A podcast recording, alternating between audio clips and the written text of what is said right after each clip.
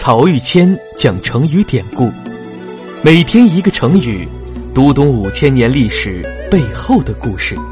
本专辑由曹玉谦播讲，张婷后期制作。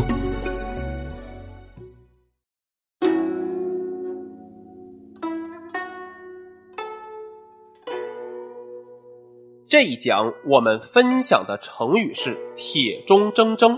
铁中铮铮和佼佼者一样，现在经常被我们用来形容一个人能力出众、鹤立鸡群。但这两个词最初的意思却要值得玩味的多。在“失之东隅，收之桑榆”那一讲中，我跟大家讲到，冯异在出战失利的情况下，最终大破赤眉军，收降男女八万余人，而剩下的赤眉军队伍则一路向东逃窜，在今天洛阳西边的宜阳县，与汉光武帝率领的大军相遇了。说到这儿。我们就先来讲讲赤眉军是怎么回事儿。原来呀，在王莽末年，全国发生大范围的饥荒，在当时的山东地区，好多农民因为吃不饱饭而相聚起兵。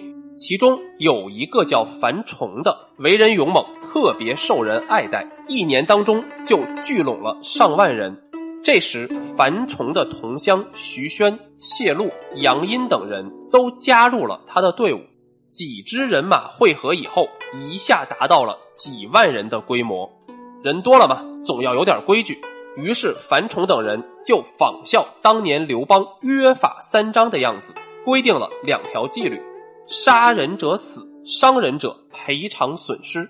就这样，这支部队一次又一次打败了王莽军队的进攻，势力越来越大，从山东就发展到了河南境内。因为在和王莽军队混战时，经常分不清敌我，于是樊崇等人就命令军队都用朱砂把眉毛给染成红色，赤眉军的名字就是这么来的。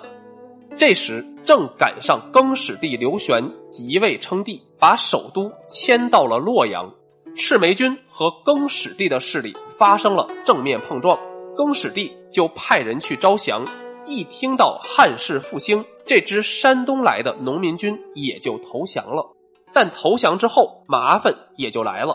这两部分人的脾气性格都不对付，赤眉军的老兄弟们自由散漫惯了。也受不了更始帝的约束，而且呀，像赤眉军这样一支临时拼凑、缺乏纪律约束的军队，如果无事可做，很快就会做鸟兽散的。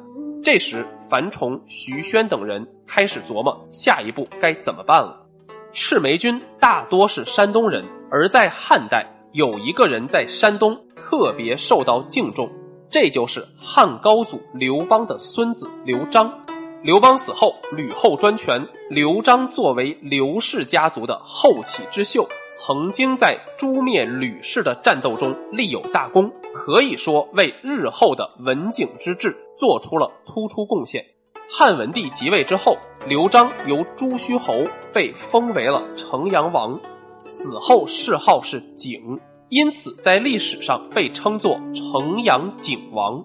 而祭祀城阳景王，慢慢的也就成了山东地区的民间风俗。正好这时，城阳景王的后代有一个叫刘盆子的小孩，刚被赤眉军掠夺到军中。樊崇他们看更始帝刘玄的统治并不稳固，就定下两条方针：拥立刘盆子为皇帝，向西进攻长安。这一路还真顺利，不但长安很快拿下，而且不久众叛亲离的更始帝也反过来投降了赤眉军。这时的刘盆子啊，只是一个十五岁的小孩儿，以前靠放牛为生，当了皇帝后也还只知道和放牛的小伙伴一起玩耍，见了外人就紧张的只会啼哭，实际权力还在樊崇等人手中。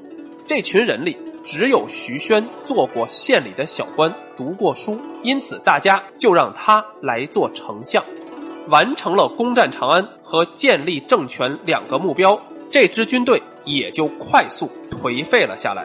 他们在长安城里只做两件事儿：一是抢夺金银财宝，二是互相争斗厮打，这就不是军队，而是一群乌合之众了。而我在这一讲开始提到的冯异与赤眉军的大战，就发生在这一时期。被冯异打败后，赤眉军士气极为低落，因为这支部队主要是山东地区的人组成的，大家思念故乡，就向东一路逃窜而去。但汉光武帝怎么可能放虎归山呢？他亲自率领大军阻截，就在洛阳西边的宜阳县，两军相遇了。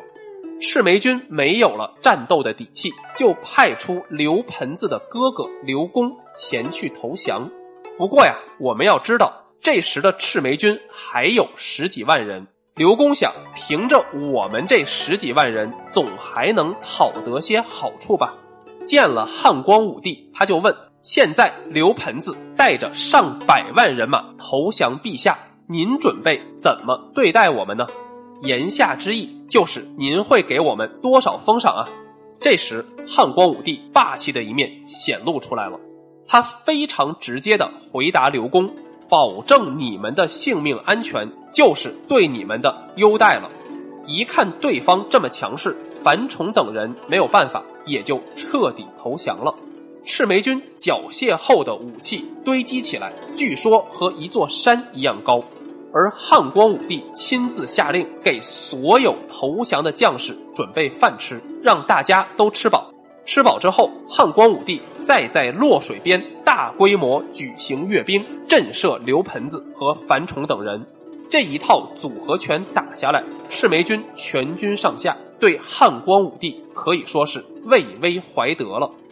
徐宣就代表大家来表忠心，他说：“我们今天投降陛下。”就好像逃出虎口，皈依到慈母的怀抱一样，真是欢喜无限。